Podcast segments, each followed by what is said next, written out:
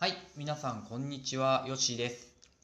2回目の放送になりました。え1回目ですね、昨日ドキドキしながら録音してみたんですけども、実際に、まあ、公開してみるとですね、まあ何人かの方にいいねボタンを押してもらってまして、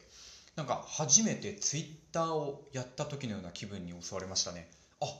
読んでくれてる人いるんだ、聞いてくれてる人いるんだっていうね、ここがなんか同じ感覚を覚えました。えー嬉しかったです。聞いてくださった方ありがとうございました。では、今回2回目なんですけども、前回お話しした自分のしないことルール、まあ、セブンルールの一つについてですね、2つ目をお話したいと思います。この1ヶ月実践していることなんですけども、コンビニに行かない、コンビニエンスストアに足を踏み入れないっていうことをしてます。まあ皆さんの周りね、まあ歩けば3分4分歩けば近くにコンビニエンスストアどこもあるんじゃないでしょうか。まあ私の近くですとローソンが2軒、セブンイレブンが2軒、ファミリーマートがちょっとこの辺り少ないですけども、まあでもちょっと歩けばファミリーマートもある。もうほんと10分以内にコンビニが5軒、6軒、7軒とあります。そこを使わない。ね。ということを決めました。どうしてか。これね、コンビニを使ってしまうと、自分の中でですね、まあ私にとってですけど、計画性がなくなるんですね。まあ、コンビニエンスなので、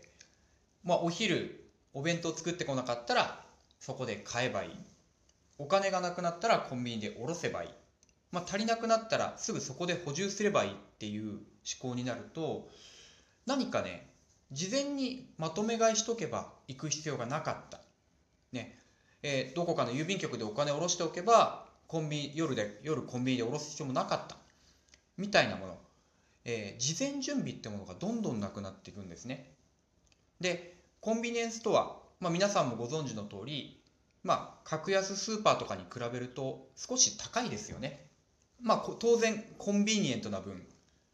まあ、その見返りとしてちょっとお金はいただきますよっていうのがコンビニのデザインですので、まあ、そこはわかるんです。ですが、まあ、そこにね頼ってしまうと、まあ、要は計画性をなくして高値で何かを手に入れるっていう生活習慣になってしまう。じゃあ逆にコンビニを使わないっていう生活習慣にすればんじゃあ1週間の食べ物の計画とかお金の計画とか物とかもじゃあ事前に買っとけば専門店で買っとけばいいのかなみたいな発想が出てくるんじゃないかって思ったんです。でこの1ヶ月過ごしてますけども1ヶ月中どうしてもコンビニに行かなきゃいけなかったのは1回コピー機を使う時だけでした。やはりコンビニ以外でコピー機を使う提供してくれるとこはなくてですね、まあ、これはしょうがないなと。もうないからない時は使おう。ただそれ以外のものは全くコンビニは使わなくなりました。だからねなければ生きていけるもんですね。あとお弁当がなかった時にあこれはどうしようかなコンビニなのかなって思ったんですけど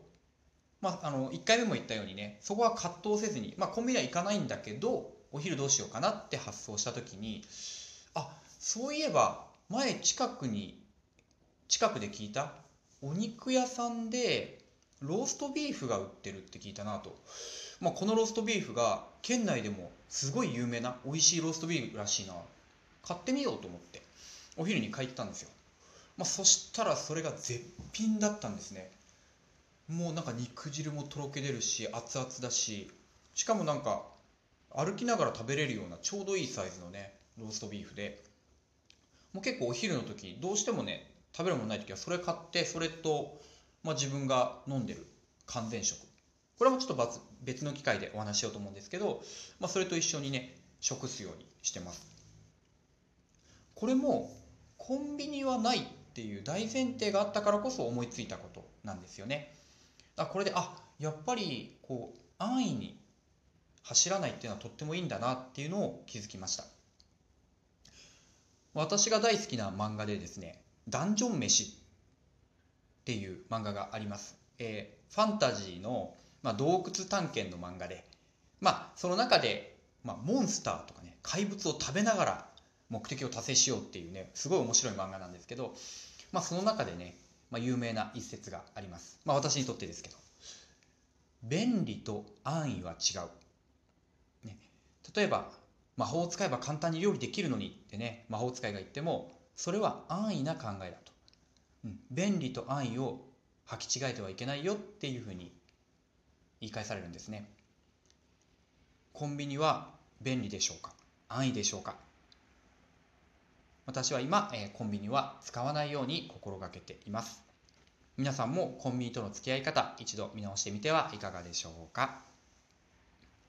以上本日は私のセブンルールの2つ目コンビニに行かないというものをご紹介しました。